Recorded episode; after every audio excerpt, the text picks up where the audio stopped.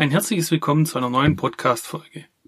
Mein Name ist Florian Seckinger und ich arbeite bei der GFT Akademie in der technischen Dokumentation. Eine gründliche Recherche ist entscheidend, um eine komplexe technische Dokumentation erfolgreich zu erstellen. Lasten- und Pflichtenhefte, Designspezifikationen oder Besprechungsprotokolle helfen einem technischen Redakteur dabei, eine Betriebsanleitung zu erstellen. Aber woher bekommt man all diese benötigten Informationen am besten? Und wie geht man dabei vor? Dies möchte ich in der heutigen Podcast-Folge genauer behandeln. Beginnen wir doch mit der richtigen Vorbereitung. Bevor man die technische Dokumentation erstellen kann, geht es zuerst darum, einige grundlegende Informationen zu beschaffen. Welche Vorgaben hat der Kunde an die Maschine bzw. das Produkt und hatte auch Anforderungen an die technische Dokumentation. Über die Maschine bzw. das Produkt sollten grundlegende Dinge wie Positionen und Einbauweise von Komponenten und Bauteilen oder der zeitliche Ablauf von Arbeitsschritten bekannt sein. Die Entwickler einer Maschine bzw. eines Produktes sind dabei nicht immer auch diese Personen, welche die technische Dokumentation schreiben. Häufig gibt es eine eigene technische Redaktion, die sich mit dieser Aufgabe befasst. Diese benötigen im Erstellungsprozess einer Anleitung daher auch immer die Unterstützung von Experten, die sich mit der Maschine bzw. dem Produkt auskennen. Diese können entsprechende Informationen an die technische Redaktion weitergeben.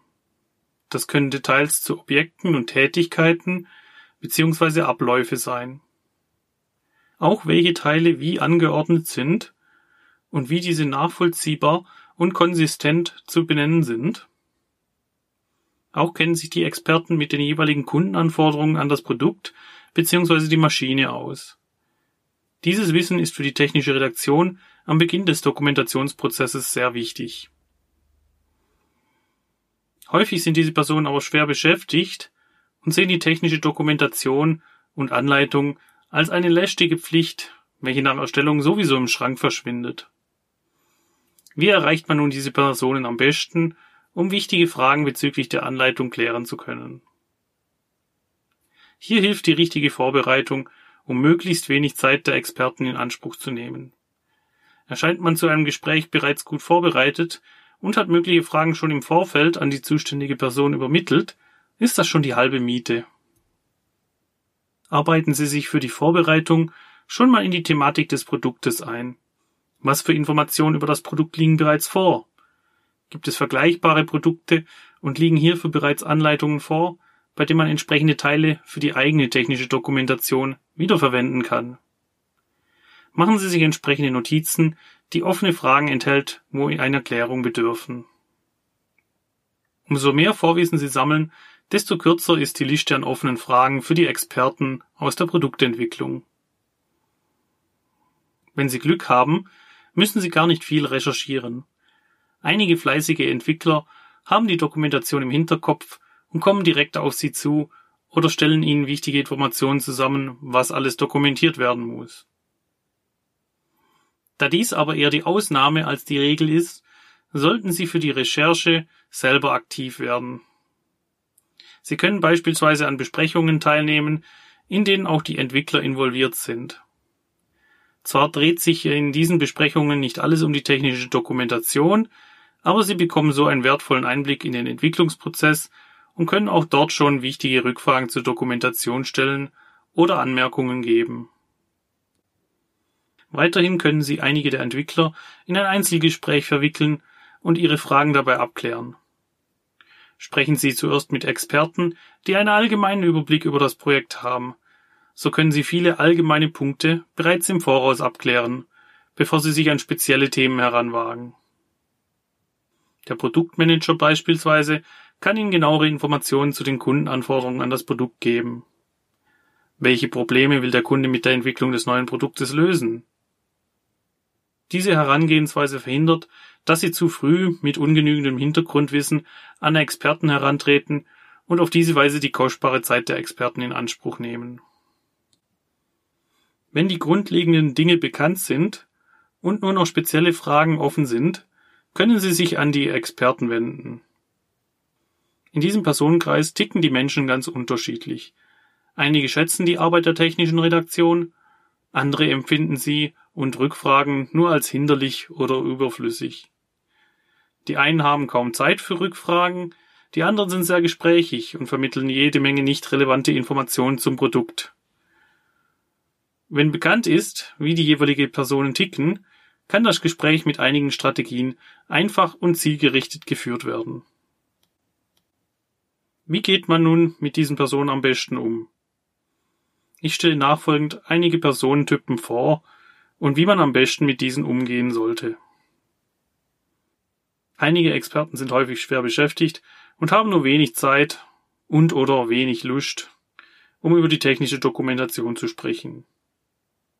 Bei den schwer beschäftigten Personen hilft es, auf die Wichtigkeit der technischen Dokumentation hinzuweisen und dass diese ein verpflichtender Bestandteil des Produktes ist. Sammeln Sie die benötigten Fragen, die nur dieser schwer beschäftigte Experte beantworten kann, und halten Sie die Gespräche kurz. Dadurch geht dem Experten nur wenig Zeit verloren und er muss keine allgemeinen Fragen beantworten. Ein weiterer Typ ist die gesprächige Person, die sehr viel und ausführlich über das Produkt bzw. die Entwicklung spricht. Der technische Redakteur ist natürlich dann schnell überfordert, wenn eine Welle von technischen Details auf ihn hereinbricht.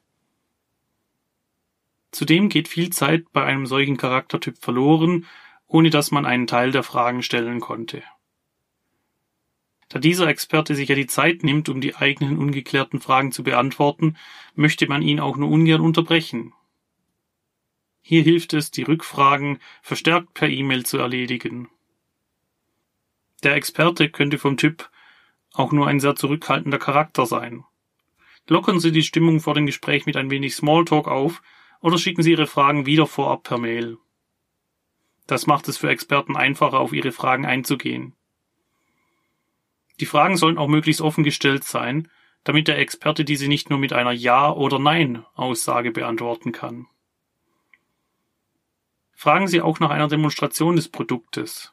Möglicherweise erhalten Sie dann auch Videomaterial, welches die Abläufe bzw. Arbeitsschritte mit dem Produkt darstellen. Findet der Informationsaustausch mit internationalen Experten statt, sollten Sie sich mit den Fachausdrücken in der Fremdsprache auseinandersetzen.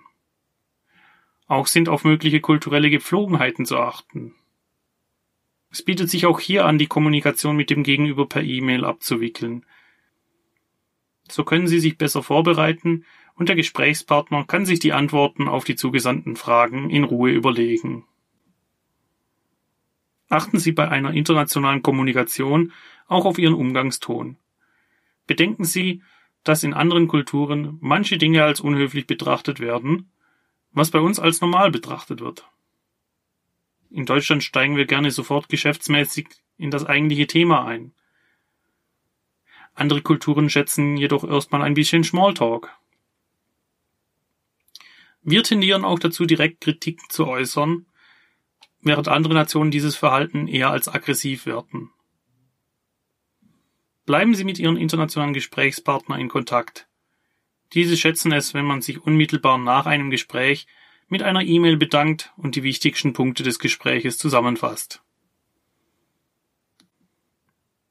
Das Zusammenfassen von Gesprächen mit Hilfe von Notizen ist ein allgemeiner Punkt, den man beachten sollte. Es hilft den Experten, wenn diese von der technischen Redaktion ein Feedback bekommen, in dem die wichtigsten Punkte aus dem Gespräch zusammengefasst sind.